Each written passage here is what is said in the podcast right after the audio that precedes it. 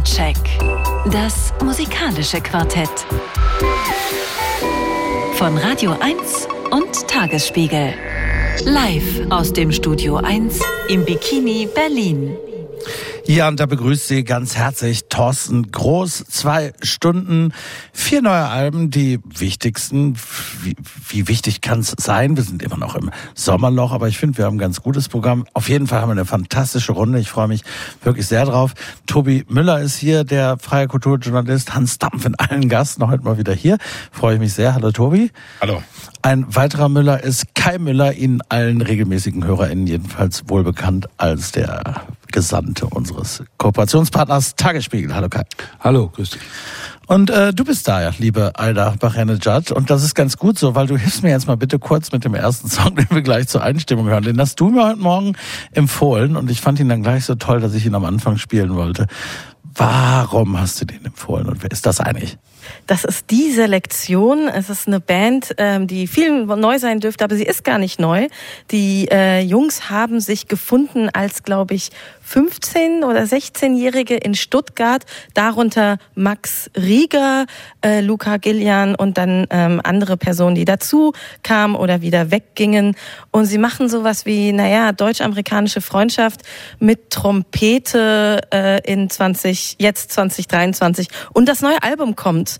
Und das ist ein fantastischer neuer erstes oder die dritte Single oder sowas vom Ma neuen Album. Max Rieger, ja, der Mann, der niemals schläft, könnten wir auch mal zwei Stunden einfach drüber labern. Das ist, ich weiß gar nicht, wann er, er produziert alles, alles, aber vor Die allem. Die Nerven und einiges mehr. Sie hören das, er produziert ganz viel und hier dann offensichtlich auch mit die Selektion drei Gesichter.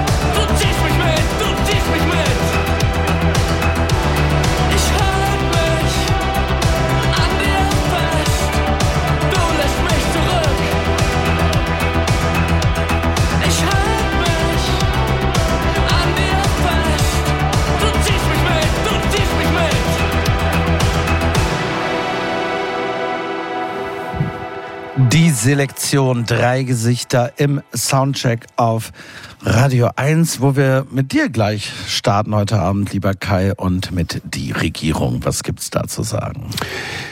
Die Regierung ist eine dieser Bands, die vom Nimbus der verkannten Größe lebt, würde ich sagen. Jeder, der in Sachen Indie-Rock, zumal, also wenigstens in Deutschland, etwas von sich hält, kennt diese Formation, die schon in den 80er Jahren von einem damals 26-Jährigen aus Essen namens Tilman Rosmi gegründet worden war. Kennt sie, wenn auch nur dem Namen nach, betont aber ihre Rolle als Wegbereiter der Hamburger Schule, aber von Erfolg gekrönt war die Karriere dieser Band nie. Auch deshalb, weil die Regierung kurz nach Erscheinen ihres wichtigsten Albums Unten, das 1994 erschien, schon wieder Geschichte war. Während also Indie-Bands wie Blumfeld, Die Sterne, Tokotronic, auch die Haut, die Braut Haut aufs Auge als intellektuelle Rettung der deutschsprachigen Rockmusik gefeiert wurden, verschwand Rosmi auf einem Nebengleis.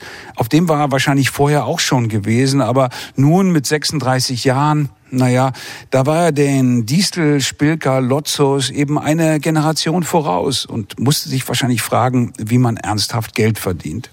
Aber hatte seine Band nicht 92 schon mit So drauf den Diskursrock der Hamburger Schule vorweggenommen? War der spielerische Umgang mit Slogans und das Erforschen unklarer Gefühle nicht von Rosmi schon haarklein vorexerziert worden? Und hatte die Regierung nicht demonstriert, dass Haltung wichtiger ist als ein Hit? Deshalb Wegen all dieser Fragen wird die Story heute gerne so weitererzählt, dass um eine Wiedergeburt des Projekts 2017 eigentlich kein Weg herumführte. Die Frage ist natürlich, stimmt das?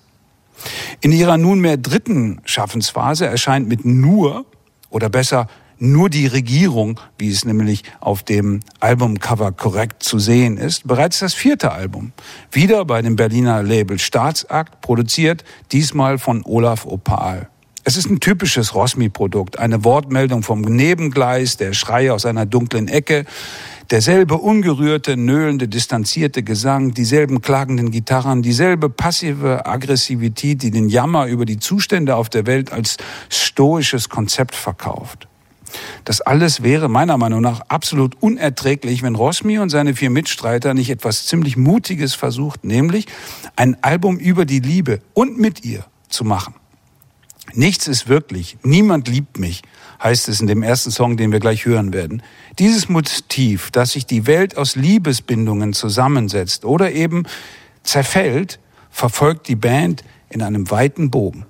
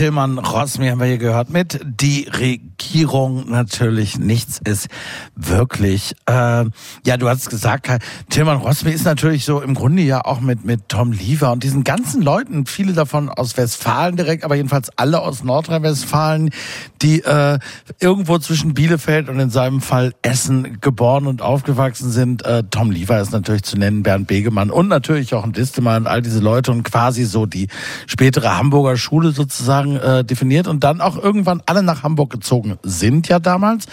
Äh, und Rosmi aber natürlich jemand, der sich ja dem, dem immer wieder auch genau zu, immer wenn es gerade vielleicht hätte theoretisch erfolgreich werden können, entzogen hat, auf unterschiedlichsten Wegen, weil das vielleicht auch nie so richtig wollte. Er hat äh, ganz gut, es gibt ja den, den Reflektor-Podcast von Jan Müller von Tokotronic, wo Tilman Rosmi vor zwei, drei Jahren mal längere Zeit zu Gast war. Und äh, da, da erzählt er das auch alles ganz schön. Ist so ein bisschen erinnert man sich dann kurz auch vielleicht sogar.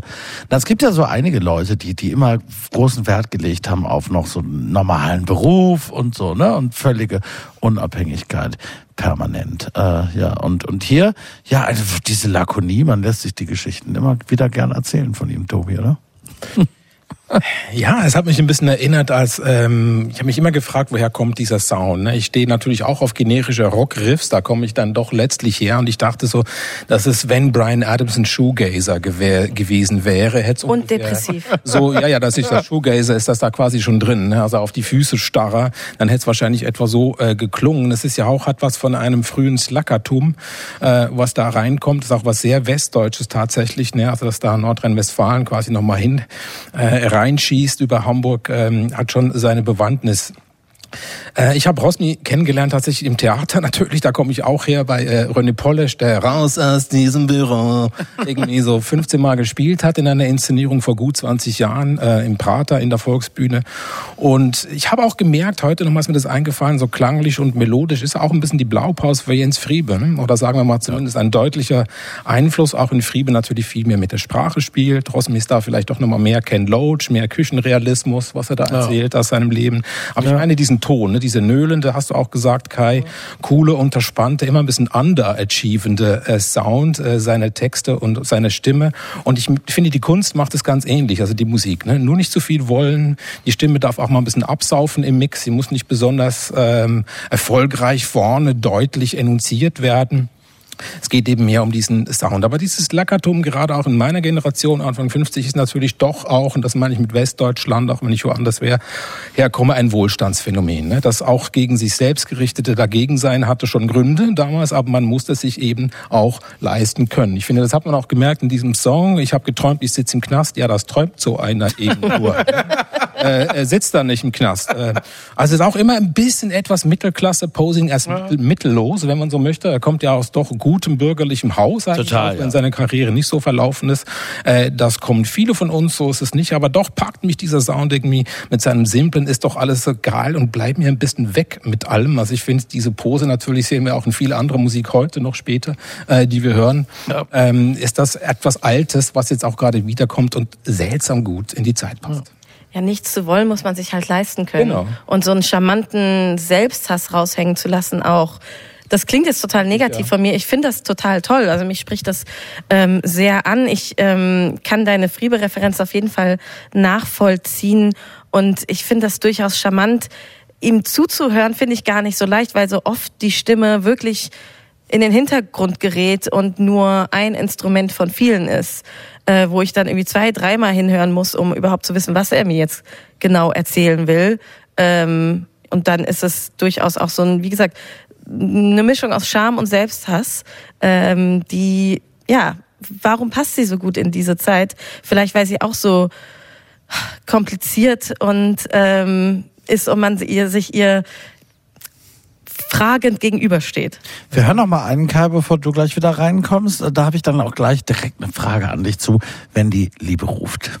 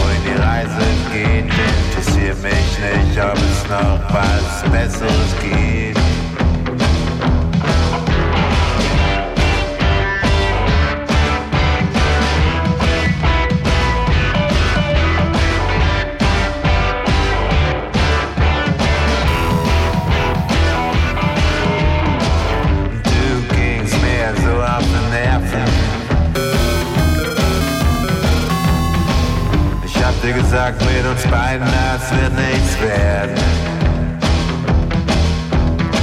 Auf einmal war da so viel Liebe da.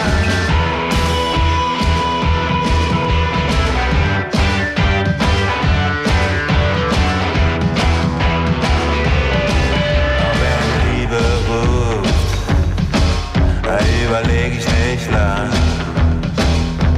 Ich springe hinein,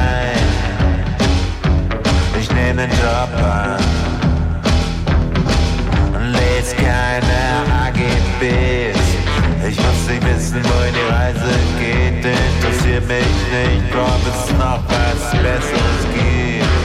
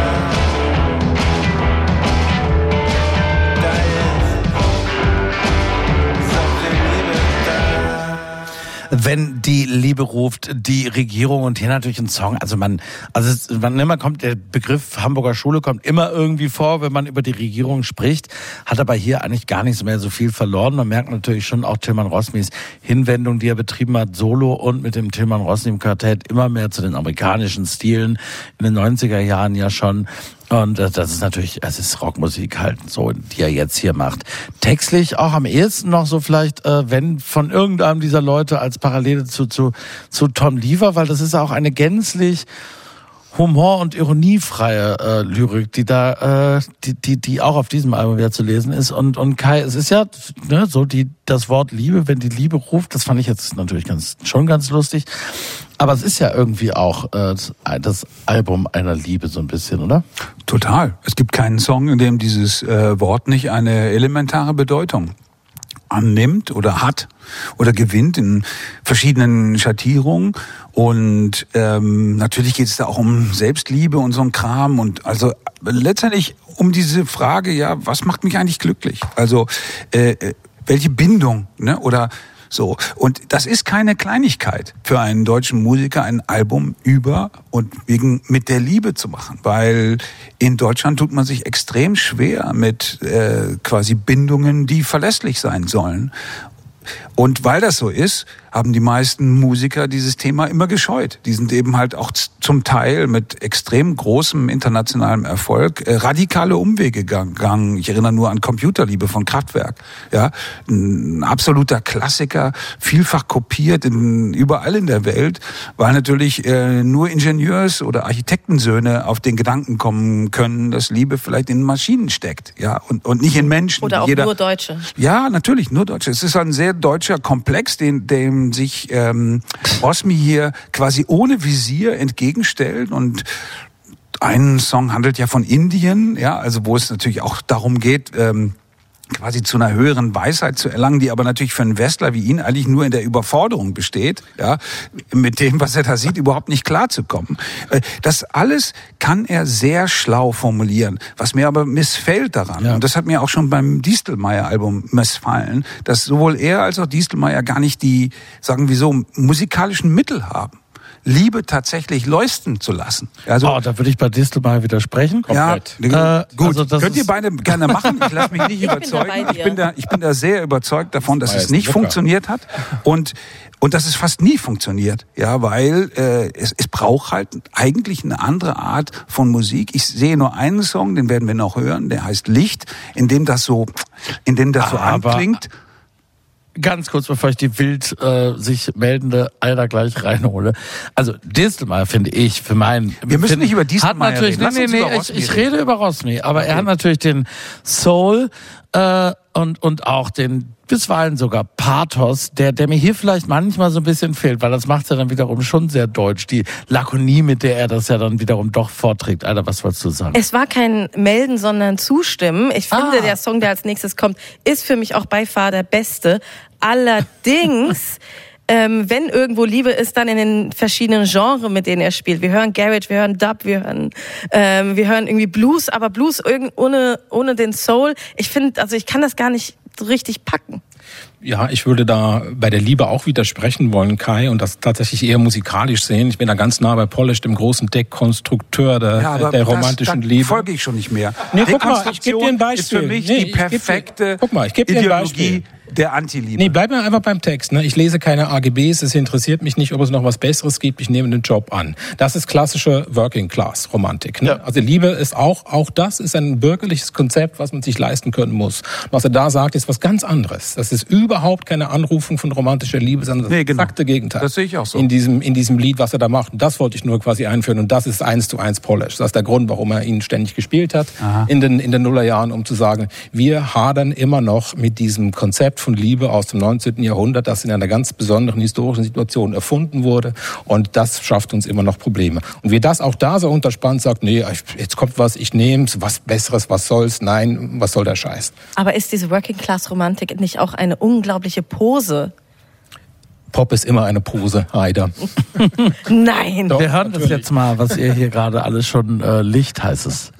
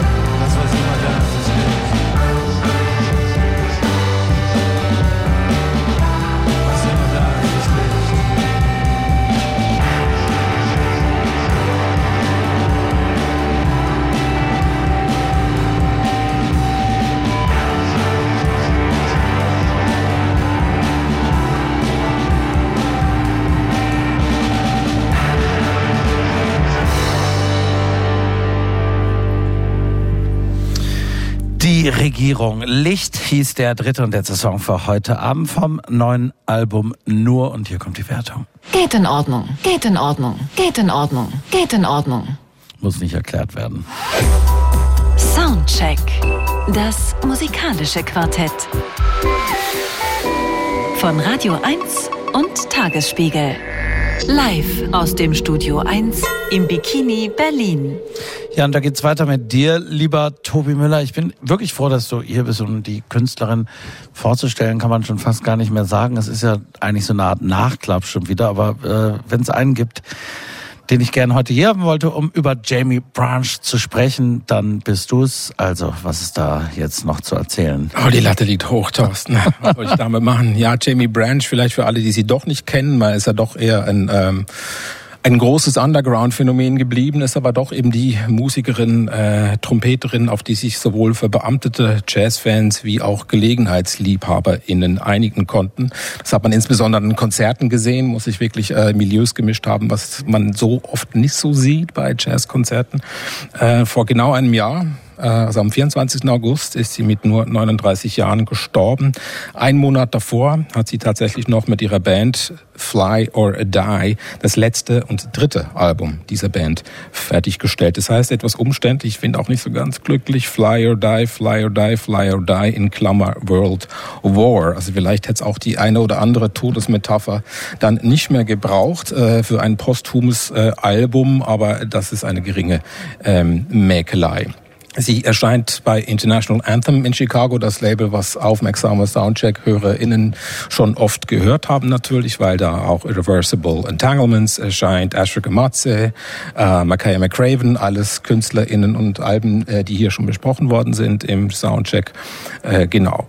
Äh, sie ist in New York geboren, in der Nähe, später nach Chicago gezogen, hat in New York wieder studiert, auch klassisch tatsächlich bei einem deutschen Lehrer äh, klassische Trompete studiert, äh, also nicht nur quasi Jazz. Und wer sich mal die live äh, gesehen hat, hat das wirklich gesehen. Also dieses Fly or Die ist schon der richtige Titel für die Band. Ne? Also das Fliegen und die Schwerkraft gleichzeitig, die an ihr gezogen hat, war deutlich spürbar. Ihr erstes Lied habe ich noch nachgelesen, das sie mit sechs Jahren geschrieben hat für die Kirche, hieß My Dreams End in the Sky. Und das war beschreibt ihre Ästhetik ein ganzes Leben lang eigentlich ganz gut. Äh, sie war offen für vieles, vor allem den Blues, äh, für politischen Folk, aber schon auch für geerdeten Free Jazz würde ich es nennen. Das Ganze mit einer Haltung wie im Punk, gerade auch live, was trotz auch klassischer Ausbildung eben nicht ihre Sache war. Die komplexen Harmonien, die komplizierten Themen, die Soli, was ja Jazz immer noch oft auszeichnet tatsächlich, das war dann nicht da. Das hat die Musik eben auch zugänglich gemacht für sehr unterschiedliche Musikhörerinnen, die sich am Krach nicht unbedingt mehr stören. Da haben wir genug gehört in Popmusik in den letzten 40 Jahren. Das kann man da machen. Es gibt auch ab und zu ein bisschen Glöckchen zum Yoga machen, was man sehr oft hört jetzt im spirituellen Jazz, aber das nur zum Schluss, das werden wir ganz zum Schluss hören. Es ist eine Band mit Bass, Cello, sehr ungewöhnlich, äh, Schlagzeug und sie an der Trompete, zunehmend auch am Gesang. Und das ist wirklich deutlich mehr als ein nachgelassenes Werk. Ähm, sie hat das ähm, ein halbes Jahr vor ihrem Tod in einem Kunstraum, Community Center in, in Bemis, irgendwie äh, bei Oklahoma, ähm, aufgenommen, ging dann wieder zurück nach Chicago und haben da Re-Recordings gemacht. Das hört man der Platte sehr gut an. Es hat einen sehr starken Live-Feel, man hört, wie sie im Raum rumgeht und trotzdem gibt es sehr viele Overdubs, Effekte, die drüber gelegt werden. Also es ist beides da. Ein bisschen wie bei McKay McCraven, der ja auch irgendwie sehr viel live spielt, aber dann halt arbeitet mit dem Material. Auch das wurde hier zu einem gewissen Grad ähm, noch gemacht macht. Selbst in den aktivistischen Stücken, äh, wenn sie singt, dass wir zum Beispiel die Zukunft in uns tragen, führt diese Wut nicht zu musikalisch statischen Phrasen, wie ich finde, was es ja oft gibt in aktivistischen Pop oder auch Jazz, sondern zu einem Puls, der die Veränderung eben auch künstlerisch sucht und sie auch findet. Deswegen lauern gleich zwei Stücke auf diesem Album, dauern sie über neun Minuten, weil sie eben vom Wandel handeln. Das ist quasi ein Prinzip, was ganz wichtig ist äh, für Jamie Branch, dass das zwar Phrasen sind, aber sie setzt sie dann musikalisch eben auch um. Und das ist so eine zwingende Verbindung, die ich äh, wahnsinnig toll finde, auch dem Album, auch weil es nochmal ein bisschen neues Terrain äh, beackert oder drüber fliegt, muss man eigentlich eher sagen. Es gibt sehr viel mehr afro-karibische Grooves als vorher. Ähm, es gibt so Country-Anwandlungen und zitiert auch relativ oft äh, die Jazz-Tradition. Also so Wayne Shorter-Themen, die kommen von Sonny Rollins, gibt es irgendwie Referenzen. Das hat sie früher auch nicht so oft getan. Also da ist wahnsinnig viel drin, was sie in diesem letzten Album noch wirklich ein Vermächtnis gemacht hat. Und weit mehr ist als einfach noch was aus der Schublade ziehen von einer tollen toten Musikerin.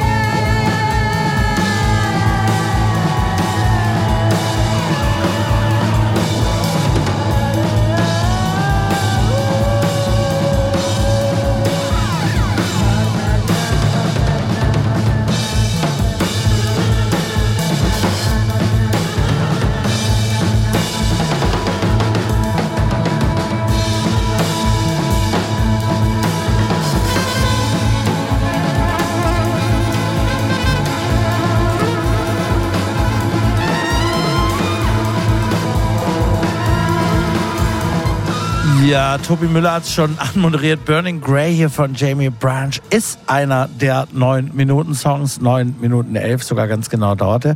Würde ich jetzt, kann ich aber immer so weiter hören, muss ich ganz ehrlich sagen. Aber wir haben ja noch gleich einen weiteren neun Minuten Song. Deshalb gehen wir doch mal einmal kurz raus, sonst können wir nämlich gleich gar nichts mehr sagen.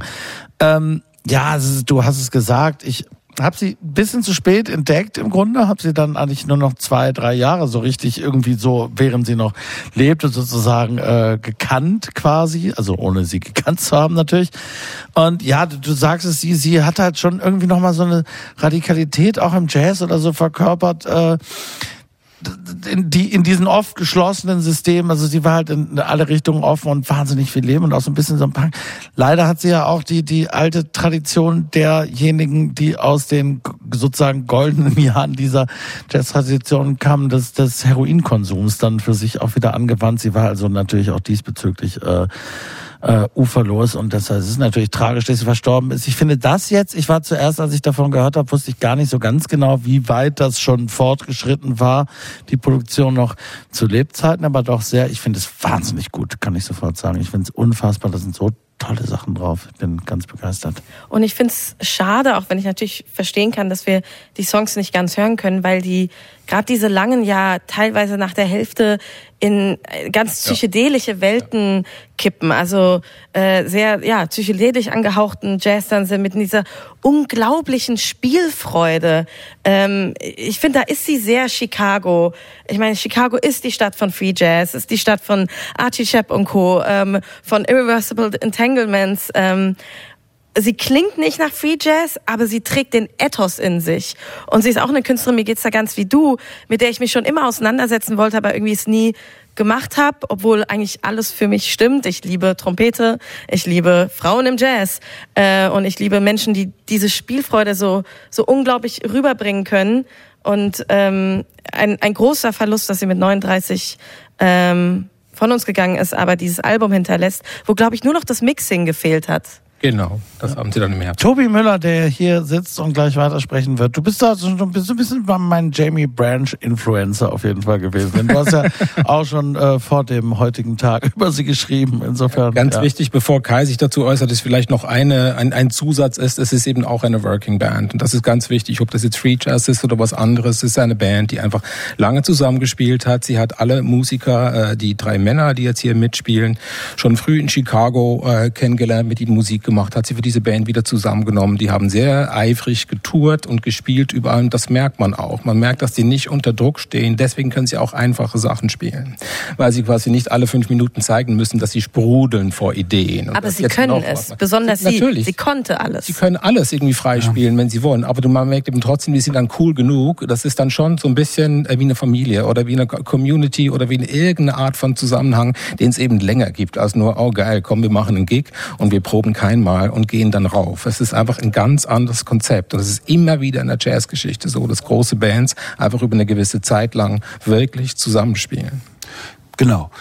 Ich verstehe drin Hype um diese Frau trotzdem nicht. Ich weiß natürlich, dass der Tod und die vielen Nachrufe und äh, Lobgesänge, die dann auch, wie ich finde, nötig waren, ähm, nicht ganz der Bedeutung gerecht werden. Äh, das, das ist ein bisschen übertrieben und ein bisschen zu stark mir auch aus der amerikanischen Perspektive gesehen. Denn die eigentliche Leistung, nämlich Jazz-Improvisation mit Indie-Konzepten zu verbinden, ne?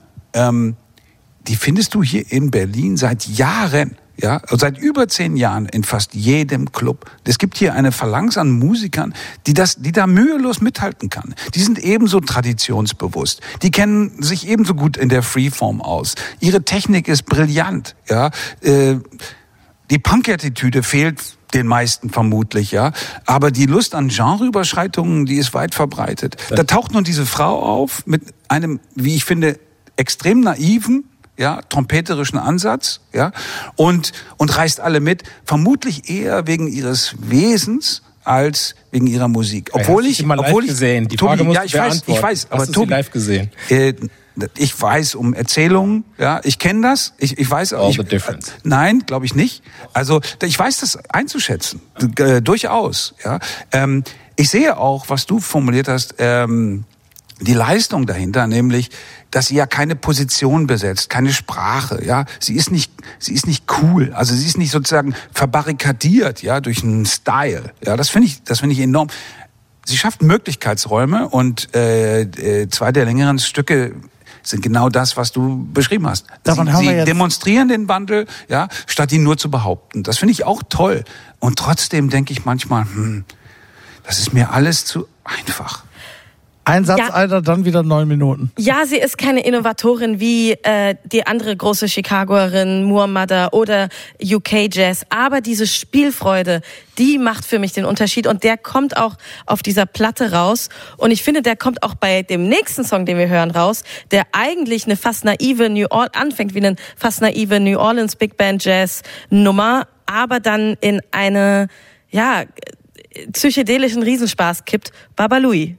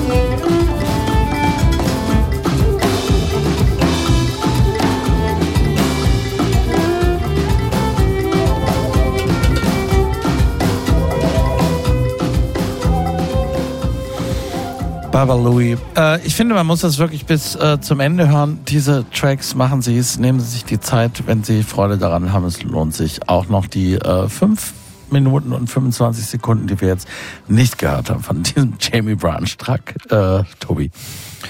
Ja, genau. Aida hat ja schon gesagt, das kippt dann so in was sehr Schweres, Schleppendes, Dunkles, Verhaltes, irgendwie Depressives, also so die vermeintliche Spielfreude, was ja auch irgendwie eine Projektion ist von au außen, wenn es um karibische Klänge New Orleans hast du genannt, Aida. Das ist dann quasi der, das Einfallstor der Karibik in die USA äh, gewesen, wenn man so möchte. In was ganz anderes kippten sie das trotzdem verbindet miteinander. Sehr schön finde ich auch das letzte Stück, was wir noch hören, was sich so ein bisschen wie ein Schlaflied anhört. Da kommt auch das Glöckchen, aber nicht wie sonst bei vielen psychedelischen äh, Jazz, der mir dann auch mal kaum auf die Nerven geht, quasi nicht als äh, quasi seelische Inneneinrichtung, sondern als äh, ja schon fast Dialektik oder schon fast Ironie, weil es ein sehr böses Schlaflied. Es geht also um das Ende der Welt und da klingen die Glöckchen. Natürlich ist das Posthum natürlich ein sehr großes Zeichen, ist der letzte Track auf dem Album äh, und es ist der Abschied. Ich würde sagen, den hören wir dann jetzt auch einfach. Dann können wir nämlich einen aushören. Der ist nämlich nicht so lang. World War Reprise.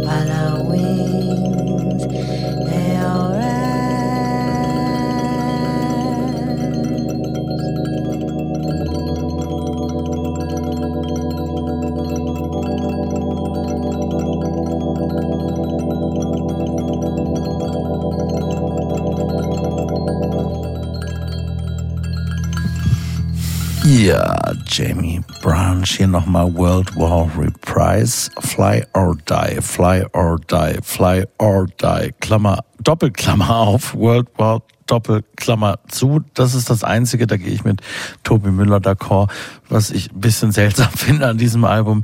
Hier kommt die Wertung. Hit, Hit, Hit. Geht in Ordnung. Ja, das war dann wohl Kai Müller, der uns das versemmelt hat. Dankeschön. Ja, damit sind wir schon wieder am Ende der ersten Stunde. Bleiben Sie unbedingt dran. Es geht aufregend und sehr interessant weiter. Und jetzt, äh, ich muss wirklich sagen, schon wieder Österreich. Ich beobachte das immer in letzter Zeit so, wenn irgendwie aufregende junge Gitarrenbands irgendwie auftauchen, dann kommen sie wirklich fast immer in letzter Zeit, finde ich zumindest, aus Österreich. Die hier gibt's schon eine Weile und sie sind hier mit dem für sie eigentlich eher untypischen, aber tollen Song zu hören. Wir hören Kalk und Flutlicht.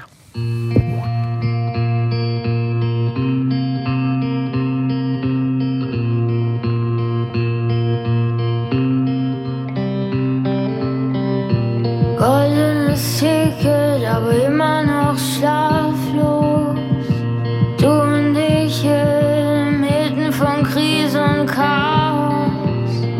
Sich ferne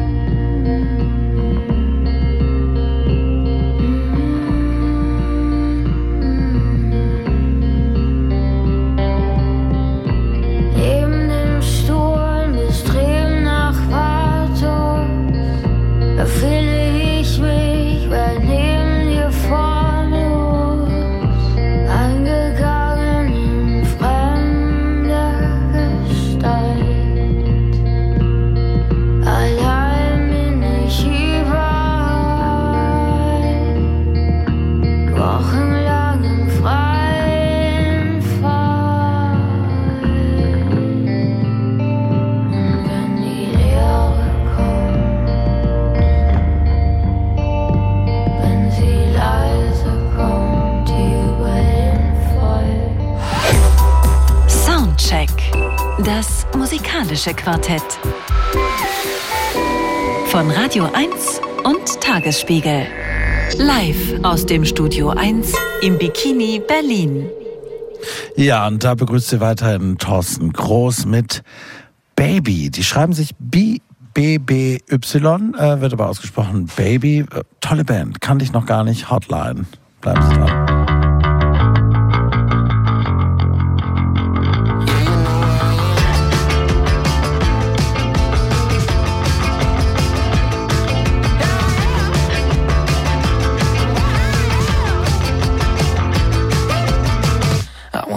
You're shaking. All your neighbors know my name. If you really have to ask, then you know they never came.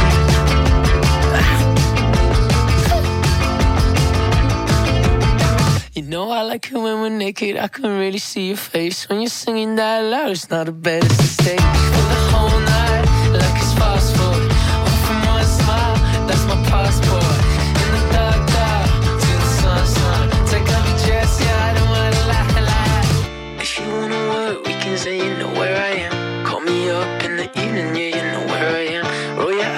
the ceiling, you can barely stand.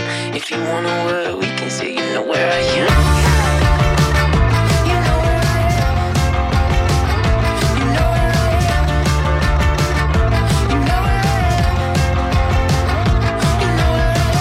Can feel it when I want you, sweet anger, kinda haze. We don't need the love, honey, being us is role play.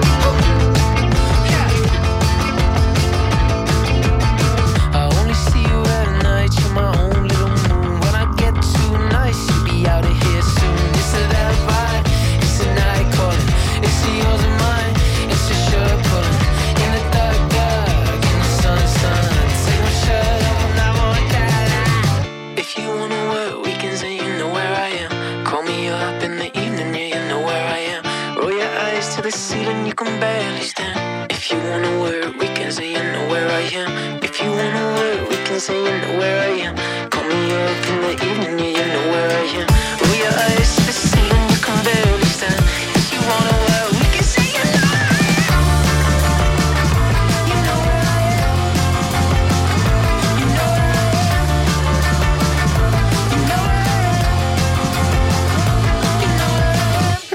Ja, Close in for two years, 3660. das gehört unbedingt noch dazu. Äh, Baby, jedenfalls für mich, aber auch insgesamt neue äh, Indie-Band aus England. Gefällt mir ziemlich gut geschrieben, falls Sie das suchen wollen. BBY allerdings, aber man sagt Baby. Ähm, und wir machen weiter im Soundcheck auf Radio 1 mit dir, liebe Alda. Und einer Künstlerin, zu der es, glaube ich, eine ganze Menge zu sagen gibt. Aschniko. Vor allem, dass du zu mir meintest, du findest äh, sie nervig. Aber ich fange mal anders an. Liebes Publikum, sind Sie denn schon auf TikTok? Ich muss zugeben, ich bin's nur sehr selten, denn wenn ich die App öffne, kann ich mich vom restlichen Tag verabschieden. Aber Abwesenheit von TikTok hat den Nachteil, dass mir deswegen diese nicht-binäre Künstlerin, Aschniko, ähm, bislang erst sehr spät unter den Radar geraten ist. Ich benutze die Pronomen sie, ähm, sie benutzt im Englischen äh, sie und they, ähm, weil sie ist nicht binär. Wir bleiben heute im Deutschen beim sie. Aufgewachsen ist Ashiniko in North Carolina, Lettland und Estland in, so glaubt man ihren Lyrics, einer recht konservativen Familienkonstellation. Das wird noch später relevant. Mit 18 zog sie allein nach London. Dort entwickelt sie ihren, naja, stark von Anime und Southern Rap inspirierten Stil, veröffentlichte mit 20 dann ihre erste EP Sass Pancakes. Der TikTok-Durchbruch kam aber dann erst mit der dritten EP Hi, It's Me von 2019. Da gab es eine Single, Stupid, mit der Kollegin Young Baby Tate und das ging komplett steil äh, auf dem sozialen Medium.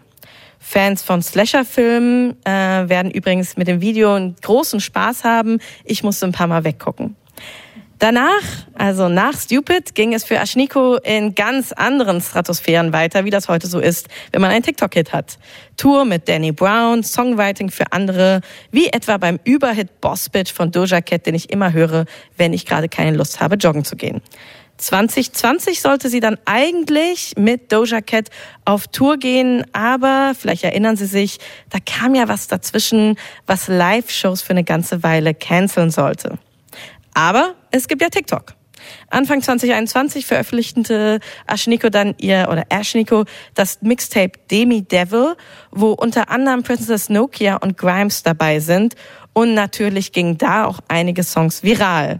Was uns dann ins Jetzt bringt. Zu ihrem ersten richtigen Album Weed Killer die vielleicht noch ziemlich richtungssuchenden Elemente und vielleicht auch nervigen Elemente ihrer ersten Veröffentlichung hat sie hier hinter sich gelassen, denn Aschniko weiß jetzt genau, wohin sie will. Überall. Überall hin geht, strebt die Musik. Schon immer arbeitet sie mit musikalischen Referenzen aus den Nullerjahren und die, finde ich, sind auf Weedkiller ausgearbeiteter. Man findet ja, Verweise vom Bubblegum Pop aller Britney Spears bis hin zu einer ganzen Menge New Metal. Da ist alles dabei. Es geht um Trauma, um queeres Begehren, um das Recht auf körperliche Selbstbestimmung, Empowerment, Feminismus, aber auch um Liebeskummer.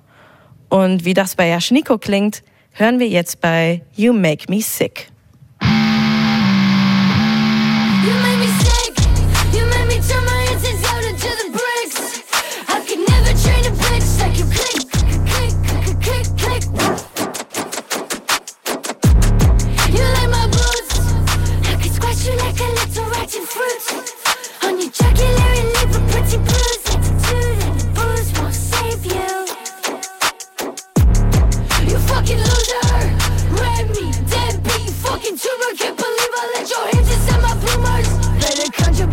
I got humor. Got a knife too, I call it tilde. Bet your fucking ass that I'm a user. Fucking user.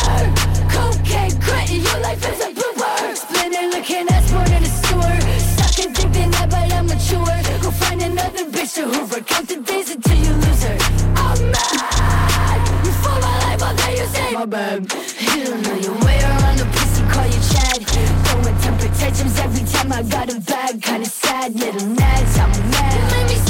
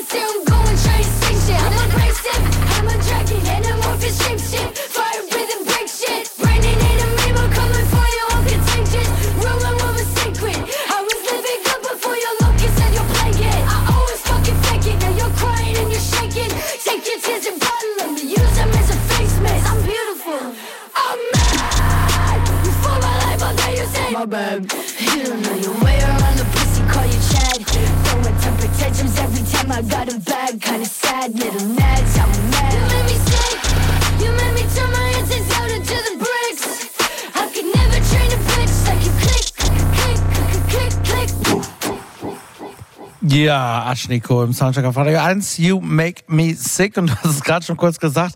Tatsächlich geht sie mir insbesondere auf die Nerven, wenn sie mich so anschreit. Ich muss aber auch sagen, dass ich grundsätzlich mit dieser Art von, von so Techno-Even, Cyber, Bla, Punk, whatever schon zu Prodigy-Zeiten, das ist nicht meine Welt. Es gibt aber ein Aber. Denn sie schreit einen ja nicht permanent an. Immer wenn sie mich so anschreit, bin ich, ah, sie, und dann irgendwie die ganze Imagerie, die da so mitläuft, finde ich sowieso natürlich wahnsinnig äh, interessant. Ne? Diese ganze Manga, Anime, sonst was. Da gibt's ja Liga, tausend. Quellen von allem. Die Artworks sind, sind wirklich toll. Und, und wenn es dann so ein bisschen smoother wird, dann hat sie mich schon auch, das machen wir vielleicht gleich nochmal bekommen. Aber so, ist, wenn sie mich anschreit, mag ich sie nicht. Ja, willkommen zum Y2K-Trend. Ich habe ja immer gesagt, die Ästhetik meiner Teenie-Jahre sollte nicht wiederkehren, aber jetzt, wo sie wieder da ist, finde ich es ganz und gar nicht schlimm. Ich finde es eigentlich ziemlich herrlich, weil zumindest die Musik diesmal im Gegensatz zu damals feministisch empowernd selbstbestimmt ist und ich finde Ashnika ist dafür ein Beispiel und gerade bei diesem Breakup-Song erinnert sie mich irgendwie auch an Kelis, an Cord Out There, an diese, die, die sie auch schon mal gesampelt hat, diese Wut, gießt sie meines Erachtens ganz wunderbar in Musikform und gerade dieses, dieses Gefühl des, des, Liebeskummers zwischen Wut, zwischen Schreien und den weichen, bittenden Momenten, ähm, das, das kriegt mich, auch wenn es nicht der beste Song des Albums ist. Absolut nicht, nein. Tobi. Ja, ich finde das interessant, wie das so ein bisschen, also Prodigy wurde jetzt schon genannt, das geht weiter zurück, aber ich, man könnte auch sagen, der Antwort und Taylor Ja. Swift changiert dann quasi im nächsten Hyperpop. Song, genau, äh, PC Music oder so, so Sachen, wo da auch mit reinspielen. Das sind jetzt äh, lauter Nerd-Referenzen, die wir hier so, rumschmeißen, aber die schon, äh, sagen wir mal, einfach der, der, der Krach und den Pop-Hook ne, miteinander quasi Absolut. verbinden. Äh, das finde ich ziemlich interessant. Ich frage mich so ein bisschen, was dann äh, Empowerment fe- feministisch alles heißt. Das kann ja vieles heißen. Und da finde ich, wird äh, für mich dann erst richtig interessant, wenn ich denke, da macht sie dann doch auch Dinge auf, die wehtun oder die vielleicht dann nicht ganz so einfach unter äh, ein paar Hashtags zu packen sind. Äh, äh, das ist eben auch die Erniedrigung, die dann quasi gewendet wird und den Lustkipp zum Beispiel. Das ist im Video so zum Beispiel mit dem Würgen, äh, ne, wo man nicht genau weiß, okay, ist es jetzt Gewalt, äh, die sie hier widerfährt oder ist das quasi auch ein möglicher Lustgewinn? Oder ist es beides? Oder ist es beides, genau. Und das ist, da wird's dann interessant, finde ich. Ne? Also Pop soll ja dann doch auch äh, quasi Dinge zusammenführen, die vielleicht nicht immer zusammengehören und die gerade auch in sozialmedialen Diskussionen notorisch zu kurz kommen. Also da macht sie Ambivalenzen auf, die, ähm, die spannend sind. Nicht, dass ich, äh, man kommt da sehr schnell in sehr gefährliches Fahrwasser, ne? dass man sagt, uh, oh, okay, ist das eine Rape-Fantasy und so weiter. Das äh, würde jetzt, glaube ich, da zu weit gehen, aber inwiefern Schmerz, Lust bereitet. Also auch klassische BDSM-Themen, wenn man so möchten. Die Ja, na, die sie sagt ja auch, wenn du meinen Körper so begehrst, dann, dann reiß ich mich auf und sch sch- schneid mir die Organe raus und schmeiße dir an den Kopf. Und dann gleich im nächsten Satz sagt sie im Guardian-Interview, ich bin der Typ, ich, äh, so ungefähr mit Herbert Grönemeyer gesprochen, ich lache bei der Therapie, wenn es zum Weinen nicht reicht. Also es ist schon, es gibt sehr viele interessante Gegensätze auf jeden Fall. Finde ich auch. Also äh, vor allen Dingen diese, diese Idee, ein, Kon, ein Gesamtkonzept aus so einer Kunstfigur herauszuentwickeln, die sie selber natürlich auch ist. Also in Interviews ne, äh, macht sie eigentlich keinen Unterschied zwischen sich und dieser Figur, aber es ist einfach eine sehr starke Fantasy-Figur, ja, merkt man, äh, die wunderbar kostümiert ist, die sich in Videos sozusagen in den in den Schlamm, in in so tierische, in so animalische Szenarien hinein äh, begibt und dann da mit so einem großen Leuchtschwert eben halt Ungeheuer killt und so. Das das ist toll. Also schon allein deswegen, weil mir immer das so vorkam, als wäre der Feminismus oder als wäre die, die Idee, dass Frauen stark sind, ähm, eben ärmer, wenn nicht so Figuren wie Björk äh, auch mal hin und wieder um die Ecke kämen. Und sie gehört da eben halt auch. Sie steht in dieselbe, in derselben Traditionslinie mit dieser Idee, dass meine, dass die Fantasie, ja, äh, die sie entwickelt, die Realität schlägt. Ja, das, das finde ich schon ganz gut. Und ich muss auch sagen, kurz nochmal, ich bin insofern dankbar, Alter, dass du sie ja dann sozusagen eingebracht hast, weil ich mich davon hab, ne, so, dass, dass man auch merkt, Tobi, du hast gerade gesagt, das lässt sich nicht so ganz easy in so Hashtag Bullshit Bingo einsortieren und man hat ja schon, wenn man so wie wir sehr sehr sehr sehr viel so äh, neue Alben angeboten bekommt mit den so, das ist natürlich auch das das sind auch Modernismen teilweise. Das sind natürlich Themen, die hochtrenden gerade und deshalb es gibt ja kaum noch einen Pressetext, alle haben sie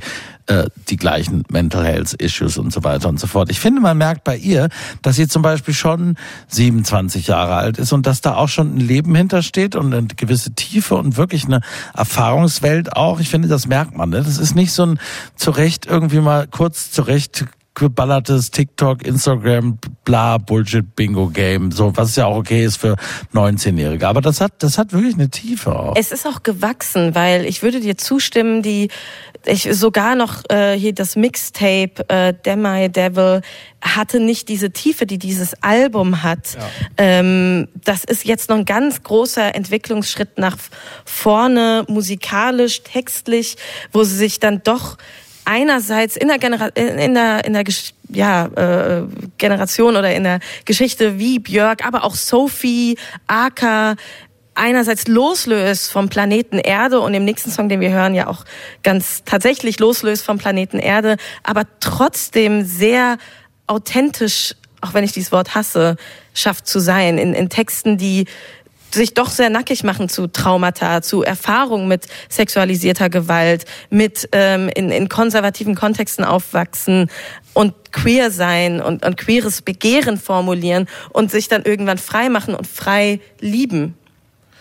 Ich glaube, das ist aber auch der Einfluss von Punk. Das haben wir mal vergessen, ne? dass wir denken, mit Toten Hosen in Deutschland, Punk hätte nur mit Haltung zu tun und äh, mit einer politischen Position. Nein, es hatte halt in guten Fällen, gerade auch im Postpunk, eben auch mit Schmerz zu tun. Ne? Äh, Sich irgendwie Schmerz zuzuführen und das äh, quasi auch als widerständig zu begreifen und als Teil des Begehrens formulieren zu können. Suicide, Iggy Pop und so weiter. Äh, um damit auch Schmerz zu verarbeiten. genau, richtig.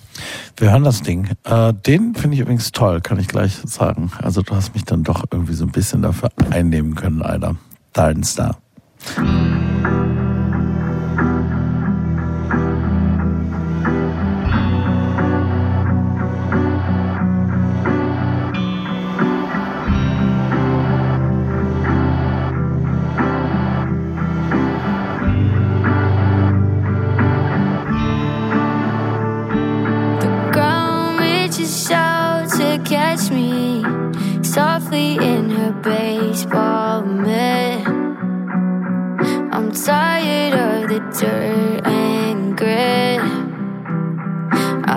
Something soft. I'm a fish in a bucket thrashing. He tried to take me out hooks in my mouth. Listen to me when I say ouch. I want something soft. So I give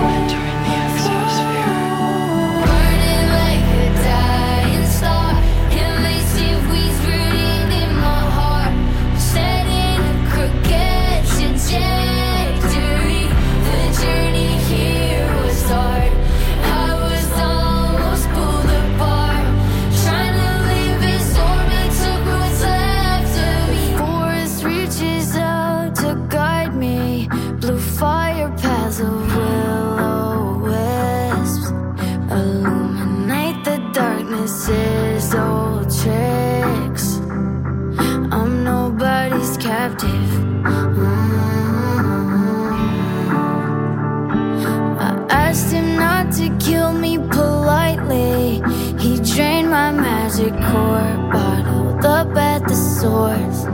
I washed upon the sea glass shores. I'm nobody's captive. Mm-hmm. It felt like a gosh, how she held me. I slept on her shoulder.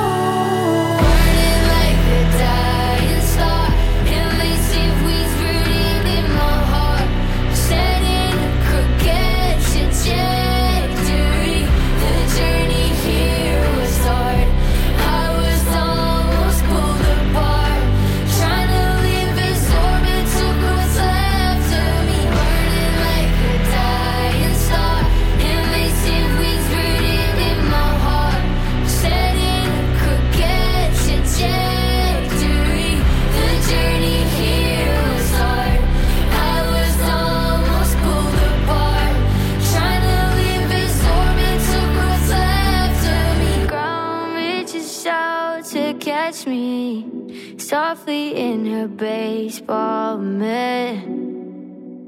I'm tired of the dirt and grit. I want something soft.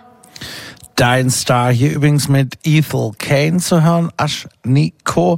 Und da gibt's ja noch eine weitere Ebene. Du hast es gesagt, sie ist gebürtige äh, US-Amerikanerin, äh, Alter.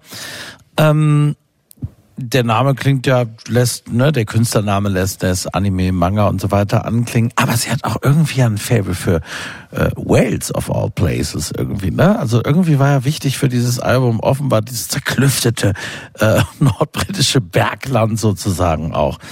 Vielleicht ist es, weil es so eine außerirdische äh, Landschaft ist und ich finde, dieser Song ist einer der ähm, besten auf dem Album. Er ist auch das letzte Stück auf dem Album, wo sie zeigt, da kann sie auch ganz weich zusammen mit der ähm, so modern Southern Gothic Sängerin, Künstlerin Ethel Kane. Ähm, es klingt so ein bisschen, als ob sie die Erde verlassen will in Richtung ihres warmen, äh, wahren Heimatplaneten. Es ist aber auch nicht der einzige Song, wo sie zeigt, dass sie auch singen kann. Da gibt's auch das ganz grandiose, finde ich, Miss Nectarine mit so Britney Spears, Pharrell-Anleihen. Ähm, das, da, da gibt's einige Songs, die halt Ich finde so das fast am besten. Nectarine zeigen. ist von dir genannt, hören wir heute gar nicht. Also es gibt jedenfalls viele Facetten. Das Ja, und das Album hat auch viele gute Songs. Äh, da hat Kai gerade auch schon äh, beim Hören einen anderen genannt. Worms habe ich genannt, ne?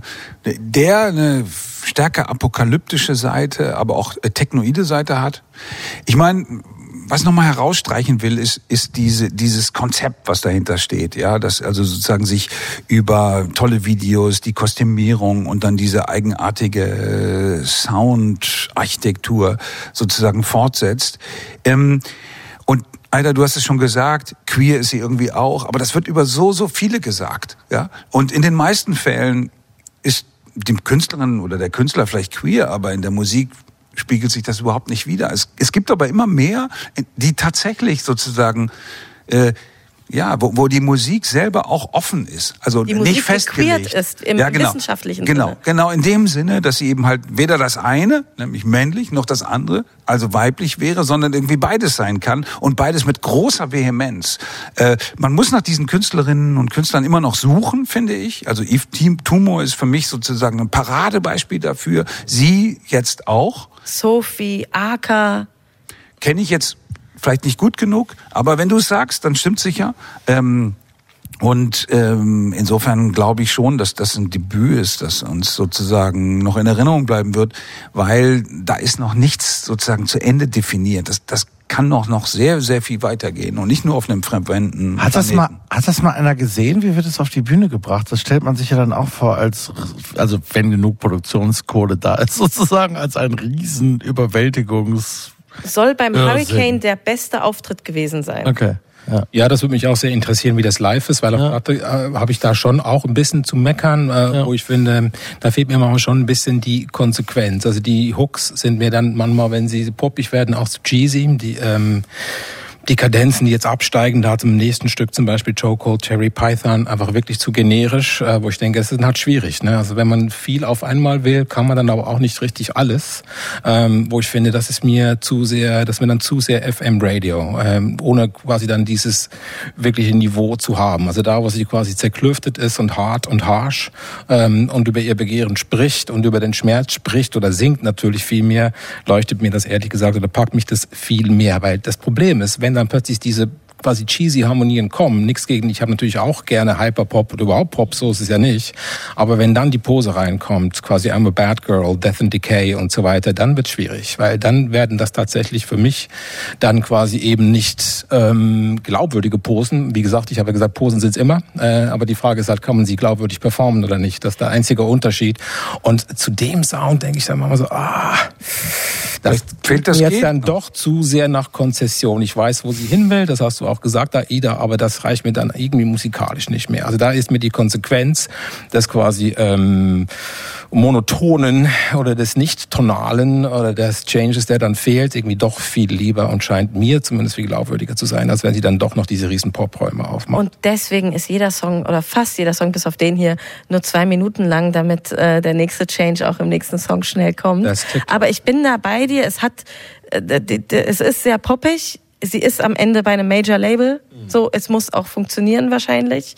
Ähm, der letzte Song, den wir hören, der hat dann, ja, ist ein absolut lauter, schamlos von New Metal inspirierter Song, der glaube ich auch äh, in, im FM-Radio, im Rock-Radio funktionieren könnte.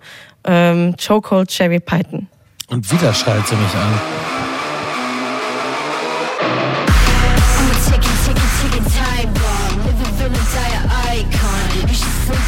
With the light on. Choke cherry. Shut up, be quiet. Watch me go, go, guys. Demi devil, I'm a liar. I'm the team's best hitter. Hey, hey. Dead NTK. Hey, hey. Get up. Hey, hey. Blood on my face. Hey, hey. Get up.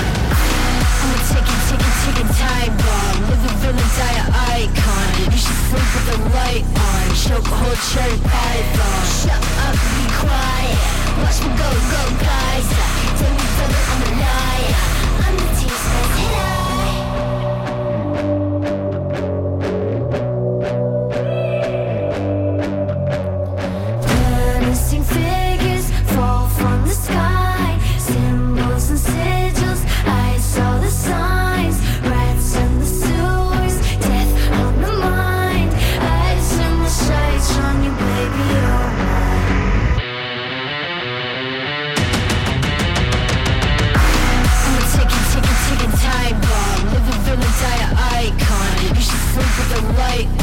cherry python. Shut up, be quiet. Watch me go, go, guys. Demi devil, I'm a liar. I'm the team's best hitter. Hey, hey. Dead NTK. Hey, hey. Up. Hey, hey. Blood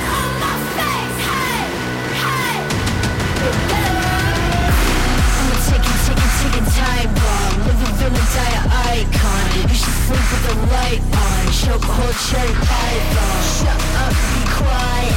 Watch me go, go, guys. Demi devil, I'm a liar. I'm the best hitter. I'm a ticking, ticking, ticking time bomb. Living villain, dire icon. You should sleep with the light on. Choke hold cherry python. Shut up, be quiet. Watch me go, go, guys. Demi devil, I'm a liar.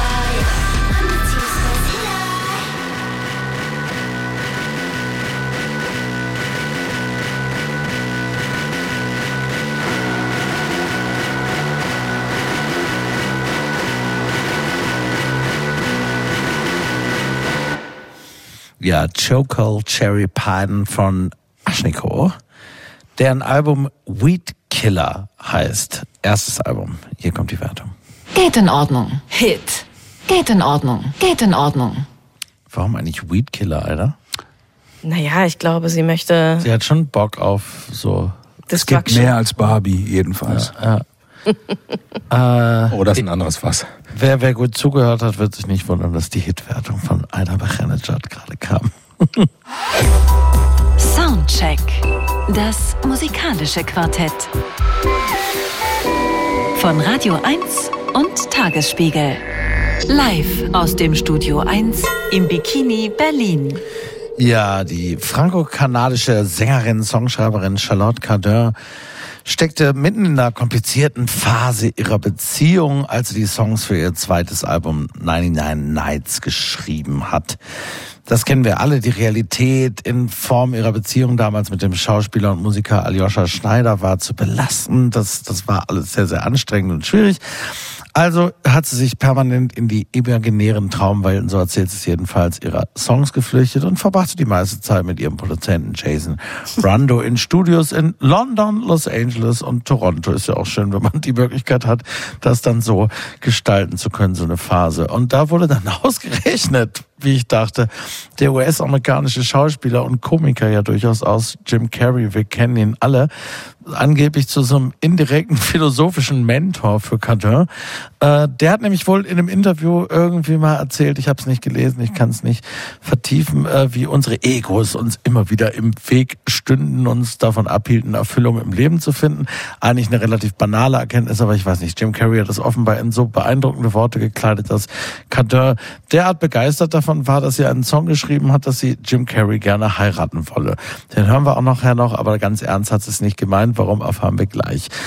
Ja, wir kennen das. Man ist dann in so einer ambivalenten Phase, innere Zerrissenheit und so weiter und so fort. Sie hat sich da aber wohl durchgekämpft, auch wegen dieser Songs und sich mit ihrem Partner ausgesöhnt. Die sind dann irgendwann wieder klargekommen und ist mit ihm nach Paris dann gezogen, wo sie inzwischen wohnt.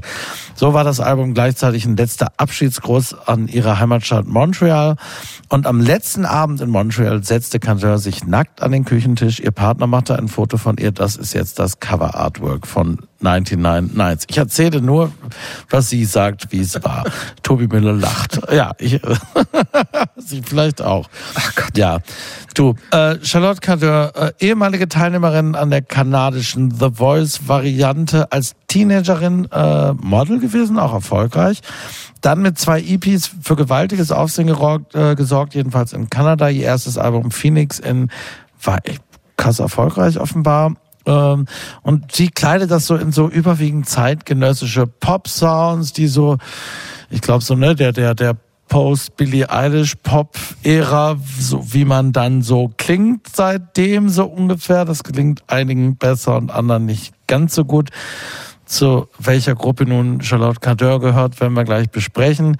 Sie jedenfalls äh, sei nach dem Prozess an einem Punkt, an dem sie zum ersten Mal in ihrem Leben sich sie mit ihrem Körper, sich mit ihrem Körper wohlfühle, an einem Punkt, in dem sie tun wolle, was gut und richtig sich anfühle. Und das sei nun dieses Album. Wir hören Konfetti. Always been loud in a quiet way. I always feel alone crowded place. I always wanna stay, wanna go, wanna stay, wanna go. I don't know, I don't know.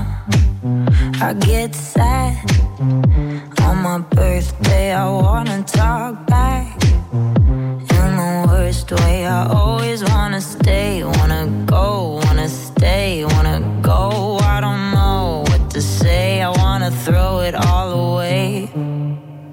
I feel like a zombie. I'll die at the party. Yeah, you'll find my body fully covered in confetti. I'll try calling somebody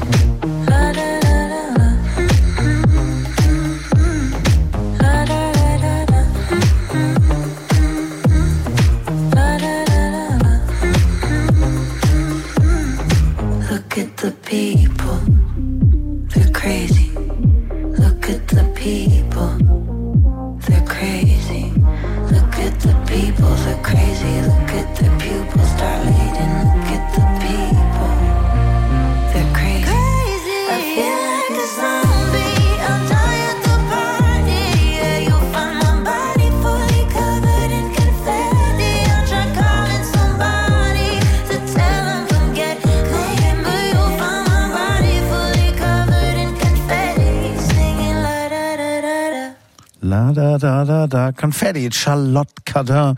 Ja, also da, da wäre man jetzt Billie Eilish und Phineas nicht böse, wenn sie eine Plagiatsklage anstrengen würden, was sie natürlich nicht tun, denn Aber es ist natürlich so, ich meine, Billie Eilish hat ein, ein, eine Pop-Spielart absolut geprägt und wir kennen das seit Jahrzehnten. Danach rennen alle los, wo, wo ist die nächste, wo sind alle anderen, die so klingen. Und dann gibt es natürlich Leute wie Olivia Rodrigo, die das auf ihre Weise lösen und die selbst eine Eigenidentität entwickeln innerhalb dieses Sounds. Und dann gibt es Leute wie Charlotte Cardin, ohne da zu viel vorwegnehmen zu wollen. Ich finde, ich muss sagen, ich habe das Album ausgewählt. Wir bewegen uns ja gerade in einer Phase, wo nicht so ganz wahnsinnig viel tolle Musik erscheint, äh, weil ich, weil ich so, so ganz schön erstmal fand und irgendwie dachte, da könnte man schon mal drüber sprechen. Es hat mich dann aber, ich fand es eigentlich am besten, als ich es zum ersten Mal gehört habe. Äh, es gibt es gibt ein paar schöne Pop-Songs auf dem Album, der gehört ja auch durchaus dazu. Nur, nur ist es eben einer, den wir schon häufiger gehört haben in den letzten Jahren von allen möglichen InterpretInnen. Äh, genau, aber ja, viel mehr ist es dann auch nicht. Und ich verstehe diese, diese Nöte, die sie angeblich so gespürt hat, diese innere Zerrissenheit, diese fürchterliche Beinahe-Trennung und der Umzug aus ihrer geliebten Heimatstadt. Also all das bleibt mir, bleibt völlig im Verborgenen und bildet sich für mich in dieser Musik gar nicht ab. Ja, ich finde, ich habe es auch sofort wieder, ich musste das mehrmals hören, einfach weil ich die Songs sofort wieder vergessen habe. Und zu sagen, ein Album war unglaublich erfolgreich in Kanada, ist ja fast schon eine Beleidigung. So viele Leute leben nicht in Kanada. Es gibt großartigen Pop aus Kanada, es gibt großartige Musik aus Kanada und es gibt Dinge, die man vergisst. Äh, dazu gehört vielleicht Charlotte Katte. Ich finde aber da eine Metaebene viel interessanter und zwar in ihren Songs und auf diesem Album und ganz besonders in diesem Song und vielleicht auch in einem anderen, den wir hören, zeigt sich für mich, ähm, wie Hip-Hop, wie stark und tief der Einfluss von Hip-Hop auf Mainstream-Pop mittlerweile ist, äh, aber auch der Einfluss von Dubstep. Ähm, auch eine blonde Kanadierin spielt dann mit Referenzen, nicht nur mit Referenzen, sondern auch einfach mit äh, komplett ganzen Elementen und Versatzstücken aus Hip-Hop und Dubstep für, ja, so ein Mainstream-Pop, den man gerne hört und dann auch wieder vergisst. Ja, wobei ich finde, die Hip-Hop-Einbindung ist geschieht auch nicht besonders clever. Es gibt ja so einen Song, wo sie so im Stile, ich weiß ehrlicherweise gerade nicht genau, wie er heißt, muss ich gleich nochmal gucken, einen Rap-Part einbindet, wie man es so vielleicht aus dem Eurodance der 90er Jahre kennt, so wie, wie so das Saxophon-Solo in den 80er Jahren, so als das kommt halt jetzt und man weiß aber gar nicht so genau, warum denn eigentlich? Es Ich habe nicht gesagt, dass es gut ist. Ich sag nur, dass es da ist. Warum denn eigentlich? Aber ja, da rappt halt plötzlich einer, ja. Passt ins Bild einer Frau, die zutiefst verunsichert ist und davon die ganze Zeit erzählt. Also das finde ich, ähm, Thorsten wird schon sehr, sehr deutlich. Also quasi überdeutlich. In fast, ja, in den meisten Songs erzählt sie, ja, erzählt sie von ihrer Verunsicherung, äh, von der sie behauptet, sie in den Griff bekommen zu haben. Aber das ist natürlich Quatsch irgendwie eigentlich. Und es wäre auch schade. Ich meine, offenbar ist es ja ein, ein Quell von Inspiration und ich fand das sogar ganz gut, wenn sie davon singen, I always wanna stay, wanna go, wanna stay, wanna go. Also wie sie das sozusagen so Standbein spielt, mit so hin und her wackelt. Also man kann sie quasi sehen, ja, wie sie da eigentlich aus dem Bild rennen und dann tr trotzdem dafür die ähm, ähm, Kraft nicht aufbringen will. Ja, das ist schon schön. Ich sehe auch die Referenzen, die ihr äh, angesprochen habt. Mir fiel noch eine weitere ein, nämlich natürlich ist sie als Kanadierin durch die große eben auch kanadische Schule der Indie-Nationalen gegangen, also wo wo es wahnsinnig ja, viel Geklingel, Geklöppel, tolle Melodien, wunderschöne Akkorde und mittendrin eben ein verletztes Ego gibt, das mit so einer samtenen Stimme auch ja, das erzählt. Also du meinst so Broken Social Scene, Arcade Fire und so weiter? Ja, und Feist, Das ist ne? mir gar nicht, ist mir gar nicht so aufgefallen. Aber ja. Da, ich glaube, das ist der Ursprung des Ganzen, der aber jetzt hier mehr zum Pop noch strebt. Ja, ähm, ja eigentlich ist es ein Singer-Songwriter-Tum, das ziemlich viel dafür tut, ähm, eben auch gute Songs zu haben. Ja, das haben wir bislang wirklich eigentlich auch noch gar nicht gehabt. Ja, also Songs mit Bridge zum Beispiel, elementar. Habe ich, glaube ich, schon mal erwähnt an dieser Stelle, was die Bridge bedeutet. Ich glaube sogar in genau dieser Zusammensetzung. Kann das sein? Naja. Womöglich. Da ist man natürlich froh, wenn das einer wieder mal beherzigt oder eine in diesem Fall. Ähm, tja. Es ist gutes Songwriting. Es sind gute Pop-Songs. Sie sind aber nicht, Aber auch nicht. keine für die Ewigkeit. Nee. Tobi. Tobi will mir widersprechen mal Tobi. wieder. Nee, ich habe da ganz schlimme Fantasien, wenn ich das höre, ehrlich gesagt. Und nämlich äh, ungefähr, dass ich mir Brad Easton Ellis als Produzenten wünsche, diese Musik. Also, dass diese ganz schlimme, komplett egale Oberfläche eines Models mit drei Wohnsitzen, das irgendwie Beziehungsprobleme hat, äh, mal so ein bisschen slasht. Ja? Äh, also, dass es zumindest als Kunst irgendwie, äh, dass da irgendwo das Blut rauscht. Mehr Aschniko. Weil mit äh, natürlich, äh, weil da passiert ja also mit Hip Hop ist im Gesang nun wirklich gar nichts. Äh, was hier mit den Beats durchläuft, das ist halt jetzt ein globaler, relativ erfolgreicher Produktionsstandard. Es ist wirklich alles generisch von vorne bis hinten. Ähm, selbst die Ballade, aber she ain't no Adele, that's for sure. Ne? Also wenn sie dann noch die Ja. Piano-Ballade versucht, das ist schon fast peinlich, finde ich ehrlich gesagt. Es gibt den einen okayen Witz beim nächsten Song, Jim Carrey, den wir hören, den hast du schon angeteasert, äh, Thorsten. Will You Marry Me, äh, weil sie so viele Personalities hat. Ne? Und das ist, ich habe das so gelesen, Jim Carrey ist der Maskenmann, ne? der macht halt eine Ja. Katze, eine Grimasse nach der anderen. Oh, das ist und das aber steht falsch. dann, Das ist aber völlig steht dann für ihre irgendwie multiple Persönlichkeit, die offenbar auch noch ein Problem ist. Und ich sehe einfach ständig nur irgendwie ein Rich Kid, was irgendwelche Probleme vor sich hinträgt äh, mit Musik, die überhaupt nicht von diesen Problemen handelt. Wie gesagt, das meine ich. Brad Easton Ellis müsste da reinkommen und hier die Songs schreiben oder zumindest ähm, die Texte mal ein bisschen anders. Und so finde ich es einfach nur komplett egaler Befindlichkeitsscheiß. Sorry. Also das ist, hört mich von vorne bis hinten nur ab, leg's sofort weg. Okay. Ich habe noch eine Korrektur dazu. Und zwar Jim Carrey ist ja äh, äh, klar, den kann man so in Erinnerung halten als den, äh, aber er ist einer der wenigen Schauspieler, klar. Hollywood-Schauspieler, die radikal mit dem gebrochen haben, was sie vorher gemacht haben. Der ist heute Maler, ja. Man muss ihn nicht für einen besonders guten Maler halten, ja. Aber das, was seine Bilder da ausdrücken, das ist schon ein ziemlich exzessiver, quasi psychischer Müll, mit dem er da selber aufräumt. Ja, das finde ich, finde ich absolut bewundernswert. Ja, das Und das Aber ist ihn willst in diesem sie Fall. verteidigen oder ihn? Wen? Wen meinst du? Willst du Jim Jim, Carrey verteidigen oder oder? Nein, ich äh, verstehe Charlotte total, dass sie, dass sie vor diesem Hintergrund, ja, Jim Carrey wählt als jemanden, der sich halt gereinigt hat, ja, von all den ja, Es, Zuschreibungen, die es vorher gab. es ist, wir hören das ja jetzt ein ganz netter Popsong immerhin, wahrscheinlich sogar der beste auf diesem Ja. Album. Hier kommt er nun endlich Jim Carrey.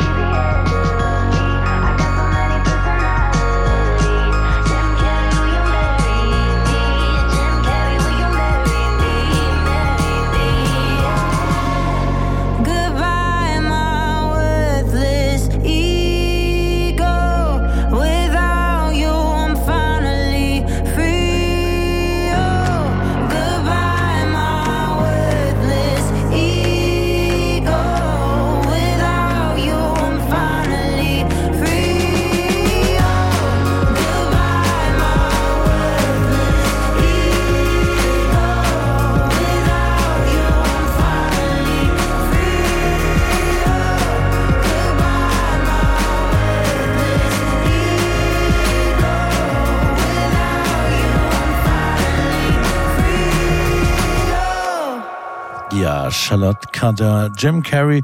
Ganz lustig, ganz nett, äh, wahrscheinlich sogar der Beste. Ganz, ganz viel hören wir nicht. Mir geht's tatsächlich wie, wie dir, Kai, mir ging's immer noch mehr, äh, Tobi, Tobi, wir wollen mal den, den richtigen Müller hier zitieren und dem anderen kein Also Unrecht tun jetzt? an der Stelle. Tobi, mir geht's wie Tobi. Okay, alles klar. Sag Nicht ich wie noch mal, mir. Sage ich nochmal ganz eindeutig. Nee, ich glaube, in dem Fall geht's mir nicht wie dir, sondern mir geht's wie Tobi, weil es tatsächlich, je tiefer ich mich damit beschäftigt habe, um äh, das heute vorbereiten zu können, desto mehr sprang mich eine wahnsinnige Lehre an. Und eben gerade auch aus Interviews und so weiter, die sie gibt zu diesem Album und was sie dazu zu sagen hat, es ist wirklich, das ist, das ist also eine, also eine an nahezu lächerlichen Banalitäten, kaum zu übertreffende, also das ist, das ist ein völliges Nichts. ist keine ja Brett. Dringlichkeit. Ja. Das ist ja Brad Easton Ellis, das ist die Lehre, aber die muss irgendwann in Gewalt ausgestülpt werden. Ne, um Das hat Aschniko besser verstanden, das stimmt. Naja, man muss sich diese, man muss sich diese Lehre auch leisten können. Und es Um ist durchhörbar. Es funktioniert wunderbar fürs Genau. Radio. Es ist, das hier ist ein sehr guter Popsong. Ein handwerklich gut gemachter Popsong, der so gut gemacht ist, dass du ihn sofort wieder vergisst. Da ist, gibt's keine Ecke, da gibt's keine Kante, da gibt's nichts, woran du dich reibst, da gibt's nichts, worüber wir uns streiten. Also absolute Gegenwart. Ja, Eine Utopie. Utopie würde ich sogar nicht mal sagen. Es ist das Nichts. Das völlige Nichts. Ja, sie ist nicht interessant genug für die Probleme, die sie schildert. Das ist wahr.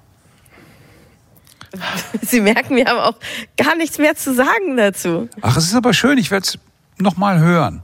Ein paar Mal noch. Immer so nebenbei. ja, genau, nebenbei. Ich werde es im Hintergrund durchlaufen lassen, während ich versuche, das Spülen angenehmer zu gestalten. Richtig, und jetzt sind wir Kritiker an einem schlimmen Punkt, natürlich, weil diese Musik dann ja funktioniert, ja, die, die sozusagen, sie füllt Da unseren gibt es ja Lebensraum. viele Bands, sie die so nervt uns funktionieren. nicht. Ja, und genau. Künstler, Einzelkünstlerinnen. Genau. Nur uns fehlen dafür die Worte, deswegen sind sie, ist sie uns nichts wert, diese Musik. Nee, also ich wechsle dann zu Deutschland von Kultur. Ich habe so zwei Ja. irgendwie programmierte Sender, das ist Radio 1 und Deutschland von Kultur. Und wenn sowas kommt, wechsle ich leider. Leider ist das Musikprogramm bei Du Deutschland gehst von Kultur Radio auch. 1 fremd?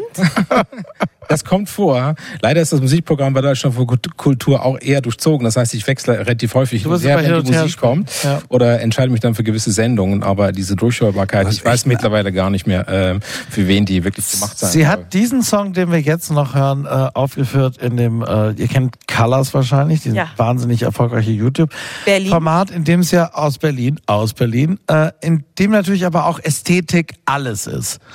Und was dann wiederum vielleicht passt, so wo man so von neutralen Flächen wahnsinnig schön farblich durchdesign steht. Äh, und da hat sie diesen Song aufgeführt vor wenigen Wochen und der heißt Next to You und den hören wir jetzt noch.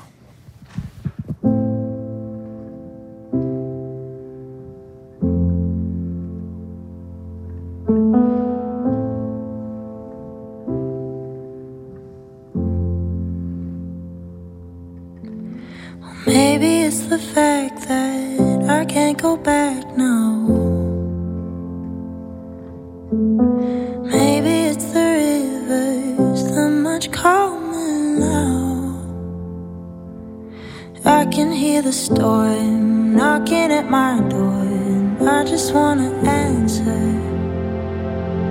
I think I know its name, cause I'm the one to blame, always chasing a disaster.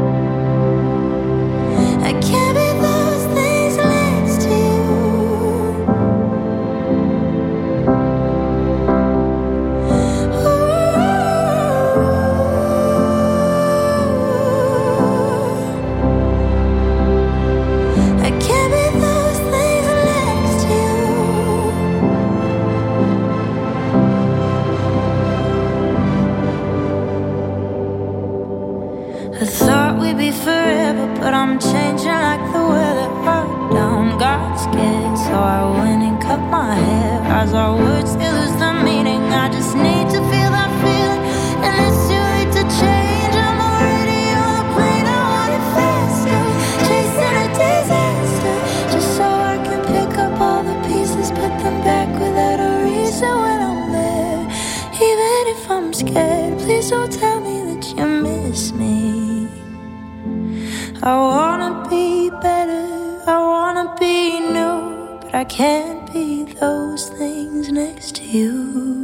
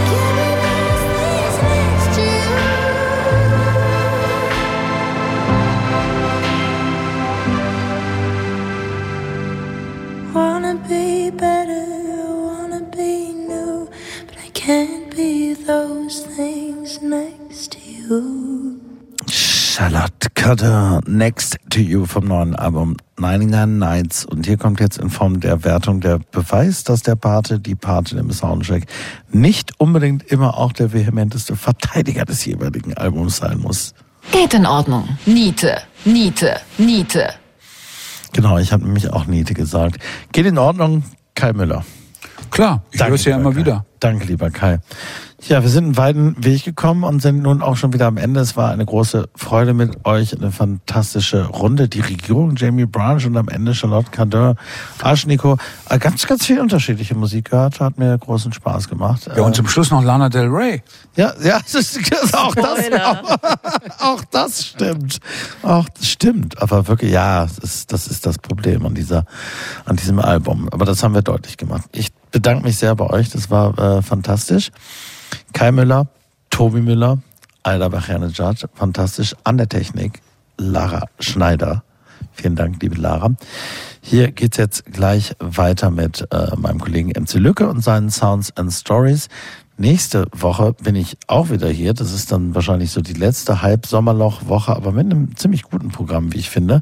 Da können wir vielleicht mal so minimal äh, schon mal, naja, nee, wir, wir, wir lassen das mal offen, aber es wird auf jeden Fall sehr, sehr, ich bin, bin ganz beeindruckt. Slowdive vom neues Album, das können wir schon verraten.